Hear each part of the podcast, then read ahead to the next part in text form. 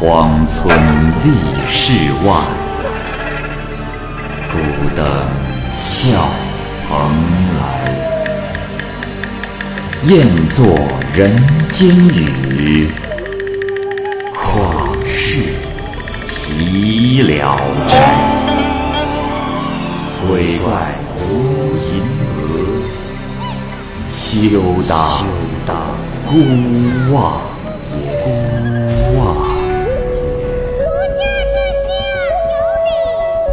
白话《聊斋故事》，《聊斋故事》之王六郎蚂蚁播讲。有个姓许的人，家住在淄川县城的北郊，以捕鱼为生。每晚，他都要带着酒去河边，边喝酒边捕鱼。每次饮酒前，他都要先撒一些酒在地上，祭奠鬼神，口中祷告说：“河中淹死的冤鬼都来喝吧。”他这样做已经成为了习惯。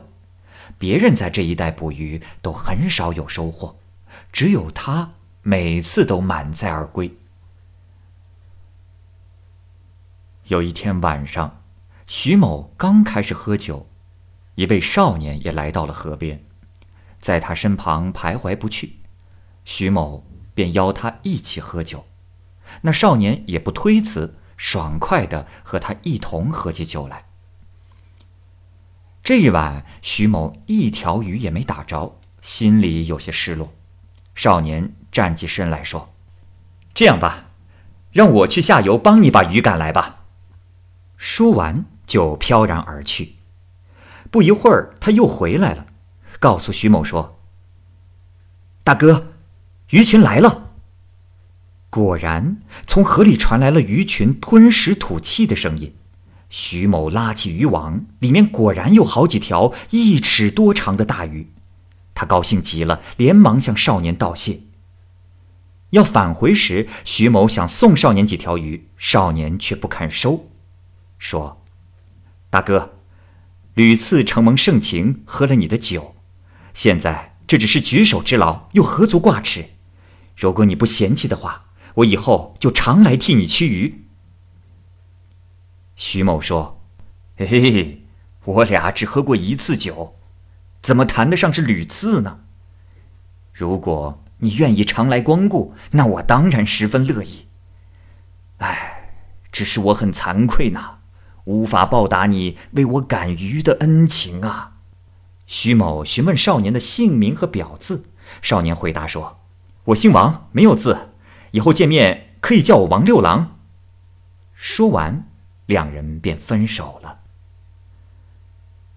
第二天，徐某用卖鱼的钱买了许多酒，晚上来到河边，见那少年已经先到了，于是两人便一起开心的喝起酒来。饮了几杯之后，少年又起身去为徐某赶鱼了。这样的情形延续了半年。一天。少年忽然对徐某说：“哎，自从与大哥相识，可以说我们情同手足。可是现在，分别的日子不远了。”说话的语气十分凄楚。徐某大吃一惊，追问原因。少年好几次欲言又止，最后才说：“你我兄弟感情那么好。”也许我说出来，你不会吃惊吧？现在你我要分别了，我不妨就跟大哥实说了吧。我其实是个鬼，生前嗜酒如命，后来因醉酒淹死在这河里，已经有几年的光景了。你捕的鱼之所以比别人多，就是因为有我在暗中为你赶鱼。为的是报答你洒酒奠祭的情谊。明天我的夜报已满，会有其他人来代替我，而我就要到阳间去投生了。咱们相聚的时间只有今晚，所以我有些伤感。徐某初听起王六郎是鬼，十分害怕，但毕竟和王六郎亲近已久，片刻之后就不再害怕了。他也为两人的分别难过叹息，于是斟了一杯酒，对王六郎说：“六郎，请喝了这杯酒，不要难过了。分手虽然让人伤感，但你得以脱离劫难苦海。”正是值得庆贺的事啊，悲伤就不应该了。于是，王六郎又和他举杯畅饮起来。徐某又问：“来替你的是什么人呢？”王六郎回答说：“明日中午时分，兄长你在河边等着，会看到一个女子渡河时失足淹死。”她就是这个人。这时，村子里传来了鸡鸣声，六郎与徐某洒泪而别。第二天，徐某等在河边，要看看这奇异事情的发生。到了中午时分，果然有一个妇人抱着一个婴儿走来，走到河边，失足掉进水里。婴儿被抛在岸上，扬手踹脚，大哭不止。那少妇在河里几次沉浮，眼看着快不行了，却忽然浑身是水，攀着河岸爬了上来，趴在地上歇了一会儿，就抱起孩子径直走了。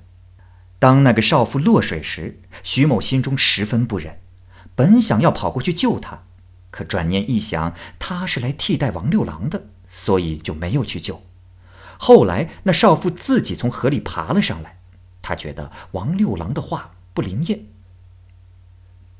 到了晚上，徐某依旧在老地方捕鱼。王六郎又来了，说：“大哥，我们又能见面了，暂时不用再提分手的事儿了。”徐某问他原因，王六郎说。那妇人本来已经代替了我，但我觉得她抱着孩子很可怜，为了代替我一个人，却要牺牲两条性命，于心不忍，所以就放了她。只是这一下，不知道又要等多长时间才会有人来替我了。不说了，也许是因为咱俩的缘分还未尽吧。”徐某感叹地说。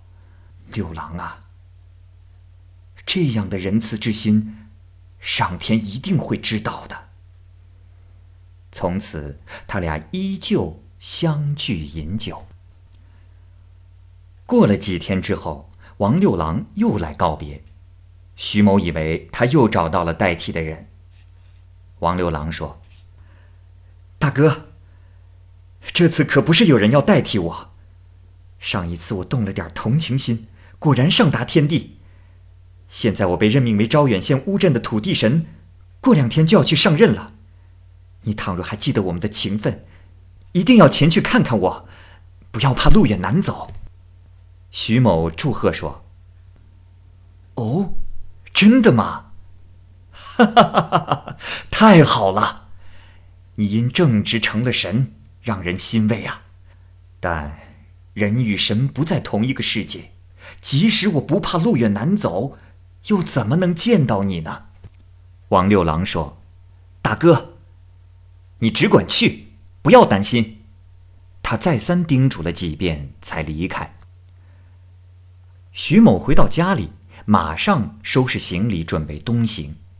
妻子笑着说：“哎呀，这一去好几百里地，即使有那么个地方。”你和泥塑的神像也没法说话呀。徐某不听他的劝阻，最终到了招远县，向当地一个居民打听，果然有个乌镇。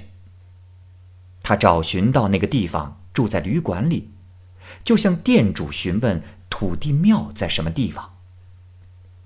店老板一听，吃惊的问道：“哦，客官是不是姓许？”徐某说：“啊，对呀，你怎么知道的？”店老板又问：“您的家乡是不是在淄川县？”徐某说：“没错，您是从何处知晓的？”店老板并不答话，而是急急忙忙的走了出去。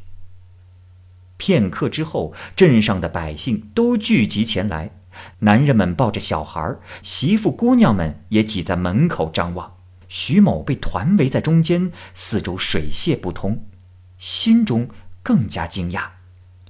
众人告诉他说：“前几天夜里啊，我们梦见了土地神。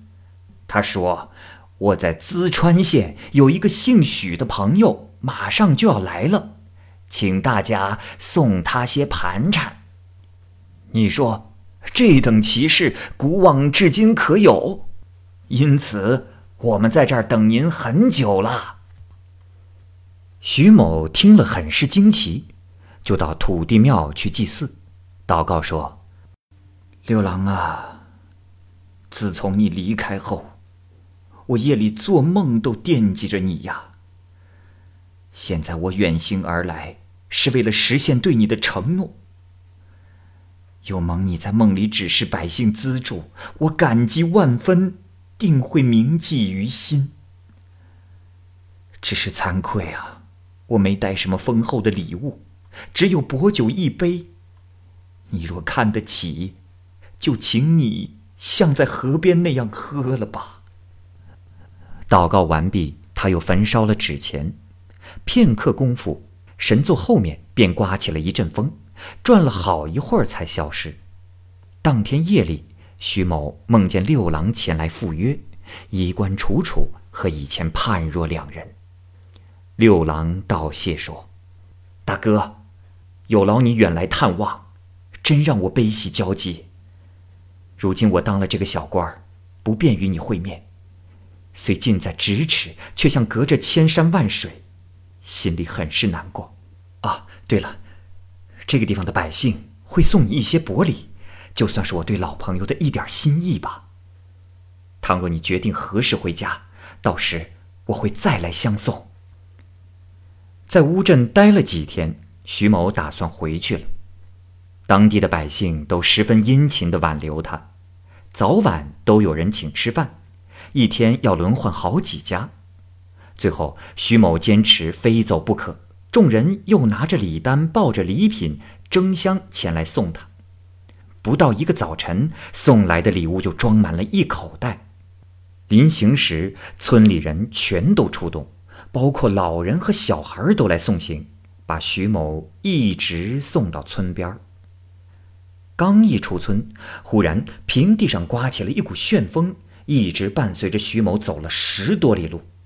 徐某再三对他拜谢说：“六郎啊，请多保重啊。”不要再远送了。你心地仁慈，定能造福百姓，不用我这老朋友再说什么了。那股旋风在地上盘旋了很久，才渐渐离去。村里送行的百姓也均感叹着回去了。徐某回去后，家境日益富足，于是也就不再打鱼了。后来，他遇见从招远县来的人，问起乌镇的土地神，都说十分灵验，有求必应。也有人说乌镇就是章丘县的石坑庄，众说纷纭，不知对错。青云直上的时候，依然记得贫穷时的朋友，这是王六郎。之所以成神的原因，且看今天那些出门乘车的贵人，哪个还能认贫贱时结交的故人？